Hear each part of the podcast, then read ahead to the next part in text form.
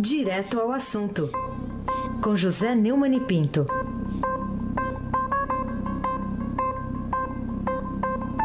Oi, Neumani, bom dia. Bom dia, Raíssen Abac, o craque. Bom dia, Carolina Ercolim, Tintim, por Tintim. Bom dia. Bom dia, Almirante Nelson, de, de Paz com a Vitória.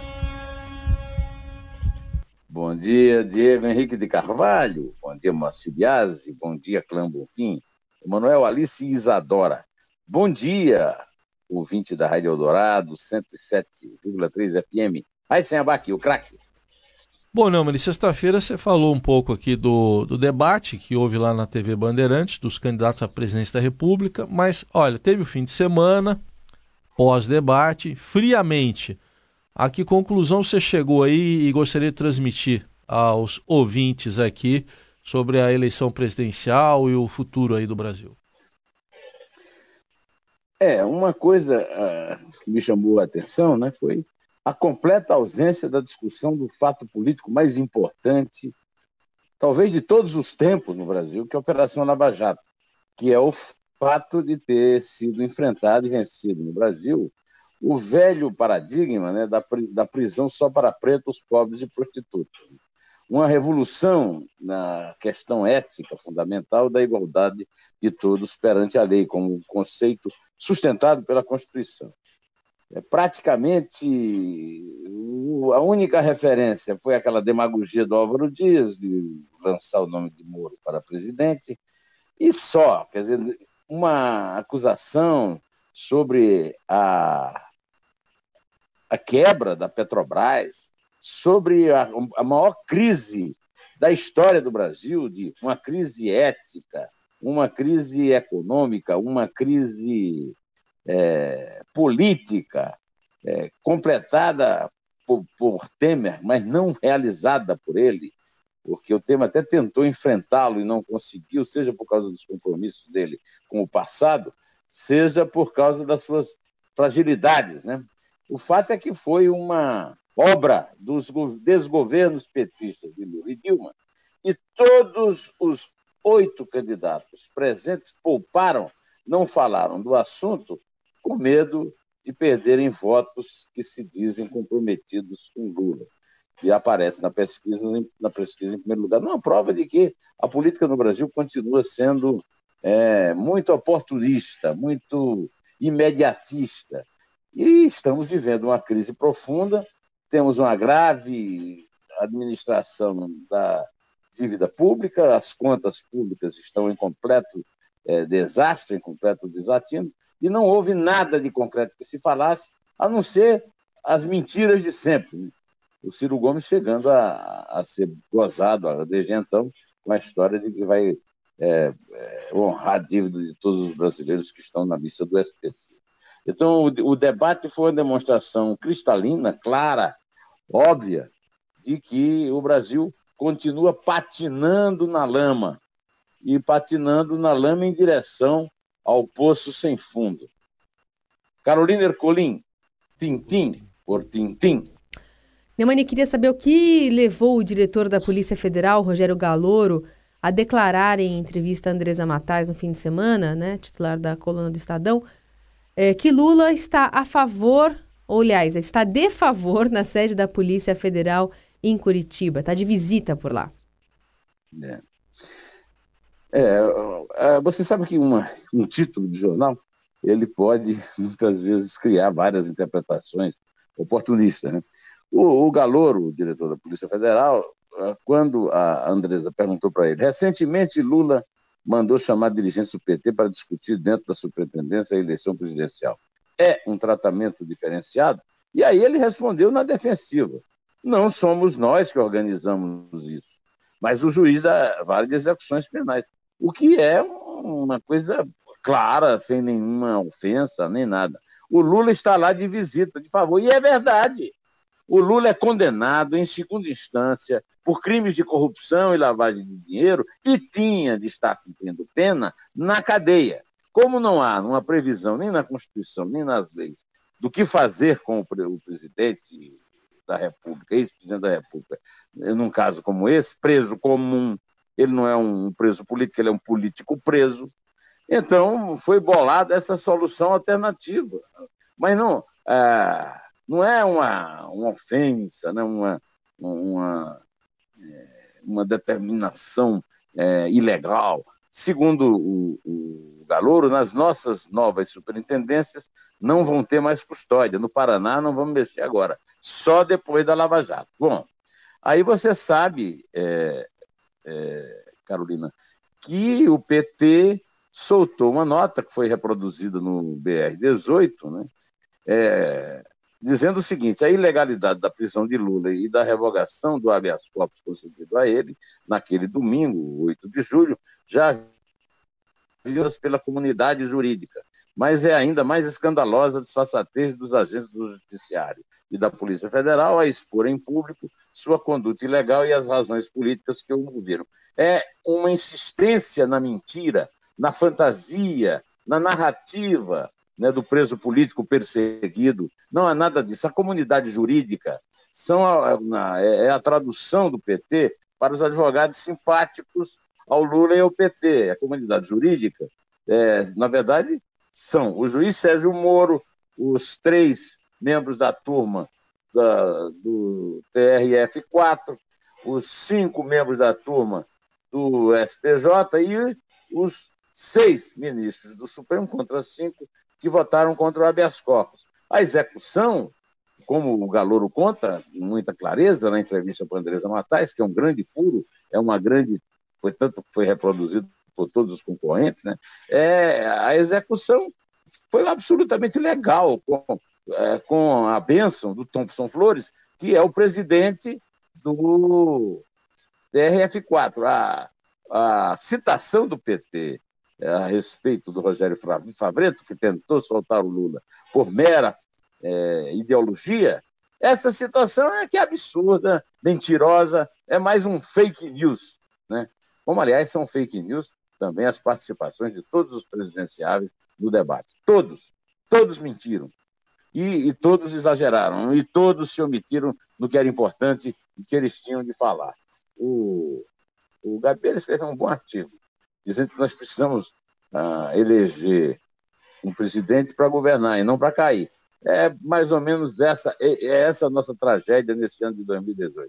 Aí se abaque, o craque. Muito bem. O Lula é que não mentiu no debate, né, Neumann? O Lula não mentiu no debate. Não, foi o único que não mentiu não no debate. Mentiu. Nem o Haddad, que também não foi, né? É. Ô, ô Neumann, é, outra, outro destaque aqui do Estado, a gente leu mais cedo essa notícia aqui. A que conclusão você chega ao ler a reportagem de que 90% dos deputados estaduais aqui de São Paulo concorrem este ano à reeleição lá para a Assembleia ou uma vaga na Câmara dos Deputados? É, foi um levantamento feito pelo Estado mostrando que 77 parlamentares vão tentar continuar na Assembleia Legislativa e sete estão se aventurando buscando o mandato de deputado federal. Outros 10 optaram por não participar do processo eleitoral. Ah, na, na reportagem, assim, é, o que é mais, Ana Neira, Matheus Lara e Paulo Beraldo, né? o que é mais grave é que a quantidade de candidaturas à reeleição indica a possibilidade de que este seja o ano com menor índice de renovação da história da Assembleia Legislativa do Estado de São Paulo, superando 2014, quando 62 deputados foram reeleitos, ou seja, 69,1% da casa. É... O número de deputados, segundo a matéria, só aumenta desde 1990. E a, a verdade é que sempre houve uma renovação muito grande mas essa renovação é, era, vamos dizer, nominal, não era absoluta, né? porque, no fim, eram os velhos partidos e os, os, os filhos dos velhos políticos. Né? Agora ficou explícito isso, e nós ficamos no mato, acuados pela cachorrada, lá em cima da árvore, porque começamos, no verão desse ano de 2018, nós estávamos é, convivendo, eu cheguei até a começar uma campanha, não reeleja ninguém, né? convivendo com a ilusão de que a, o grande sucesso da Lava Jato, é, do juiz Sérgio Moro, e, e, e, a grande execração popular a juízes soltadores, né, como o ministro Gilmar Mendes, o Marco Aurélio Mello, o, o Dias Toffoli, Ricardo Lewandowski, isso produziria uma renovação absoluta, né, tanto no legislativo quanto no executivo. E o que se está mostrando é o contrário: os partidos tomaram de novo o poder é, praticamente ditatorial né, em relação a, a essa questão da eleição, e nós estamos aqui a repetir o mesmo que pode levar ao aprofundamento dessa crise, o que é simplesmente assustador. É, é, muitas vezes, muita gente dizia, ah, estamos indo para a Venezuela, e eu dizia, não, não é possível, a Venezuela é um país pequeno, o Brasil é um país imenso, tem uma longa convivência democrática, qual que nós estamos realmente marchando na direção de uma tragédia venezuelana. Carolina Ercolim, tintim por tintim. Neumani, o que, a seu ver, provoca o fato constatado em reportagem do Globo em, de que em seis anos o rumo da Previdência nos estados quase quadruplicou? Pois é, Carolina, em sequência à resposta que eu dei ao anteriormente, né, o, o, essa notícia que está no, no, portal do Globo, né, que os governadores que serão eleitos em outubro encontrarão no ano que vem uma verdadeira bomba relógio, né, ela é um reflexo nos estados do problema federal. É, o, o, o Temer, fraco politicamente, fraco moralmente, sem nenhuma moral, né, tentou fazer uma reforma da Previdência sem também combater os privilégios. O fundamento no Brasil é o privilégio. Para você acabar com esse absurdo né, do, é, do rumo da Previdência, você tem que atacar os privilégios. Na matéria do Globo, se disse que o déficit com o pagamento de aposentadorias e pensões nos estados superou 93 bilhões em 2017. Né? Isso segundo dados preliminares da Secretaria de Previdência que o Globo obteve. Né? Em 2011, essa diferença era de 24,6 bilhões. Então, daí dá para você ter uma ideia da, da, é, da tragédia da questão das contas públicas no Brasil, tragédia na qual ao, ao contrário dos idiotas que ficam dizendo que não há déficit de previdência, porque é, empresas quebradas, grandes empresas quebradas, estão numa lista de devedores. É, ao contrário, o rumo da Previdência é que causa a maior parte de, de, desse desatino da nossa, da nossa conta, é, das nossas contas públicas. Né? É simplesmente um absurdo que nós não tenhamos consciência disso e que as pessoas continuem sendo enganadas, porque a, a, a questão do rombo da Previdência depende fundamentalmente dos marajás e não dos funcionários, dos Barnabés, dos funcionários pobres. Aí, sem abaque, o craque. Ô, Neumani, o outro destaque aqui na manchete do Estadão de hoje chama muito atenção, revelando que a conta de luz sobe quatro vezes mais do que a inflação, isso considerando de janeiro a julho. Tem candidato que gostaria de subir isso, né? Quatro vezes na pesquisa. É, quatro vezes. É Qual a sua opinião, hein? Qual a sua opinião sobre no... isso?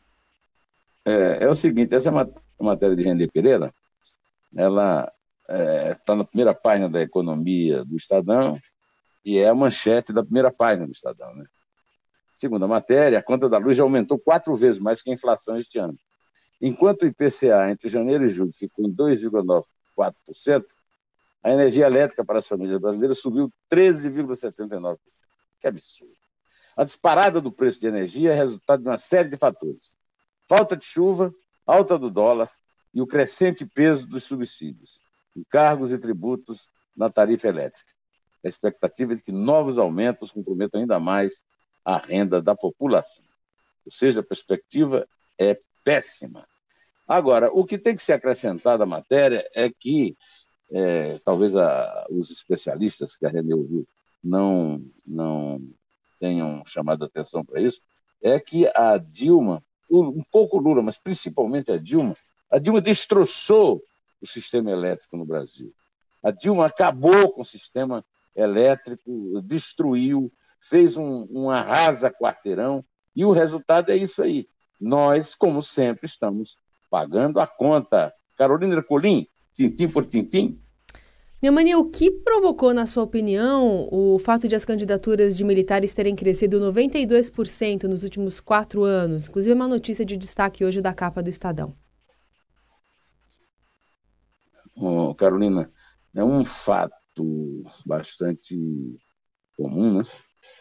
É uma coisa que tem chamado bastante atenção. Desde os nos movimentos de 2013, a gente já via muita presença de gente pedindo a volta dos militares, intervenção militar e tal. Eu sempre também desconsiderei esse tipo de, de manifestação nostálgica de gente ignorante da extrema direita que diz que não houve ditadura militar, que só durante os governos militares só foram presos os bandidos, os comunistas desqualificados e terroristas, o que não é verdade. Durante o governo militar houve progresso financeiro, mas houve uma grande perda de liberdades fundamentais, né? E agora essa nostalgia está produzindo um aumento é, de candidatos militares para disputa do voto, isso é normal, faz parte da democracia, e até um candidato bem situado nas pesquisas à presidência, que é o, o, Jair Bolsonaro. Além disso, o, o, candidato que mais provocou frição no debate, diante da, do chuchu geral, foi o, o Cabo da Ciolo. Né? Aí sem abaque, o craque. A Ursal, né? A, o, Ursal, Ursal. Ursal, União das Repúblicas. Ursal não é aquele negócio. Me passe aí Ursal, é isso? É. Ursal, é, mas é, a comida fica. Eles não estão pondo mais na mesa, né? não. Pra não. Não é recomendável ficar na mesa. Não é, não é recomendável. Não é recomendável. Ô Neumann, o que, que você tem a dizer da proposta do ministro da Segurança Pública, Raul Jungmann, de a Polícia Federal participar da investigação da execução da vereadora Marielle Franco e do motorista Anderson Gomes? Primeiro vamos dizer que a investigação de, da morte de Marielle Franco e Anderson Gomes é um vexame. É um vexame porque as polícias civil e militar do Rio estão francamente lerdas porque são suspeitos de terem participado, é, de ter mandado o crime. Né?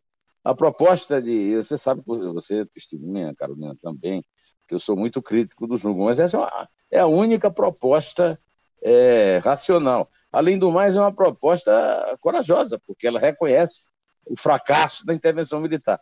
A intervenção militar que não consegue resolver um assassinato por, por ter sido sabotada pela polícia é o fim da picada. É falta de, de, de, de competência, mas também falta de força, né?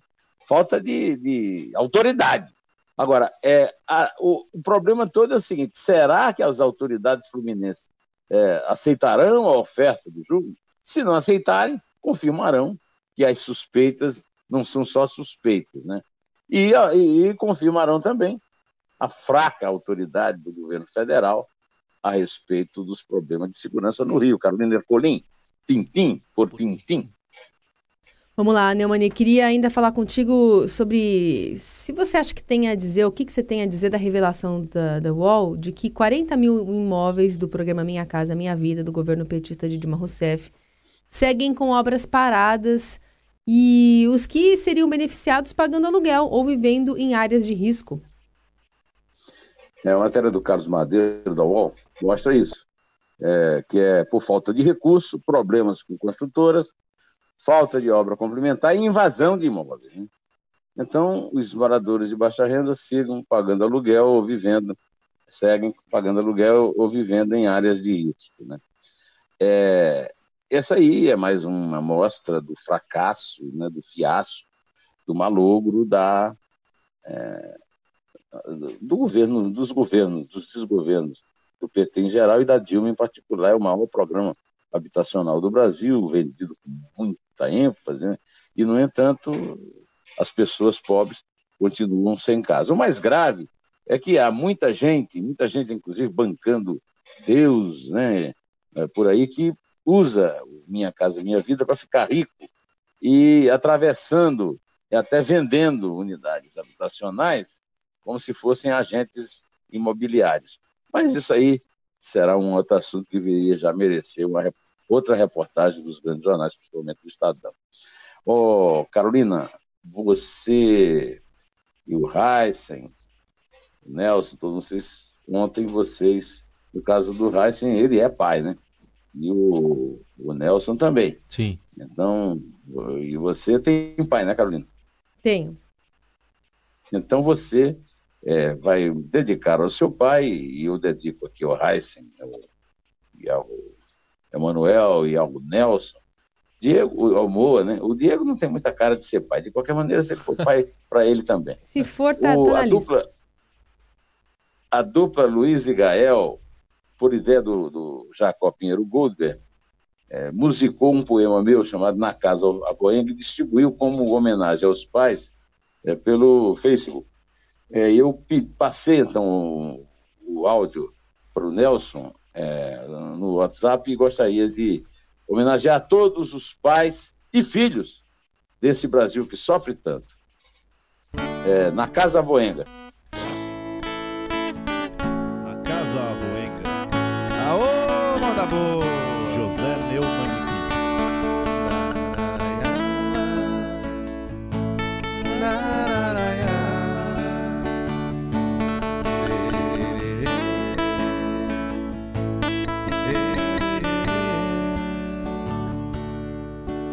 A nuca cansada apoiada na palma da mão. Os olhos míopes do velho Chico Ferreira escutavam o choro do sertão. No céu sem estrelas, tá mais escura a vastidão no céu sem estrelas, da mais escura vastidão. Assim era o serão na fazenda Rio do Peixe, de onde fui vindo, de onde fui vindo, de onde fui vindo de onde fui vindo. Um sapo, um grilo, uma res, uma rã. Um sapo, um grilo, uma res, uma rã. Todo som que me vier do bojo da rabeca de bié como chuva na telha e sabor de leite coalhado com rapadura rapada. Vamos contar, Carolina. Homenagem a todos os O Nelson Volter aprovou, só pra você saber, tá? Ah, Nelson Volter, especialista em música caipira? Ele gosta. ah, Aprovamos. Vai lá. Então vamos contar. Vamos lá, é três. É dois. É um em pé. Do peixe, de onde fui vindo, de onde fui vindo